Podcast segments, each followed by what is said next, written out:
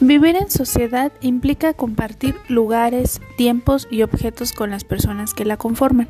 Cuando hay diferencias de opinión o cuando algunas personas no cumplen con sus responsabilidades pueden surgir los conflictos. Reconocer las causas de los desacuerdos es un primer paso para poder encontrar una solución antes de que ocurra un enfrentamiento.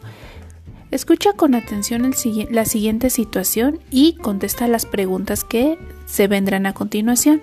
Situación 1. Teresa quiere salir a jugar con sus amigos, pero su papá no se lo permite porque no ha hecho su tarea. Contesta por favor en tu cuaderno las siguientes preguntas. ¿Qué originó el conflicto? ¿Quiénes participan en el conflicto? Y por último, si estuvieras en esta situación, ¿qué harías para solucionar el problema?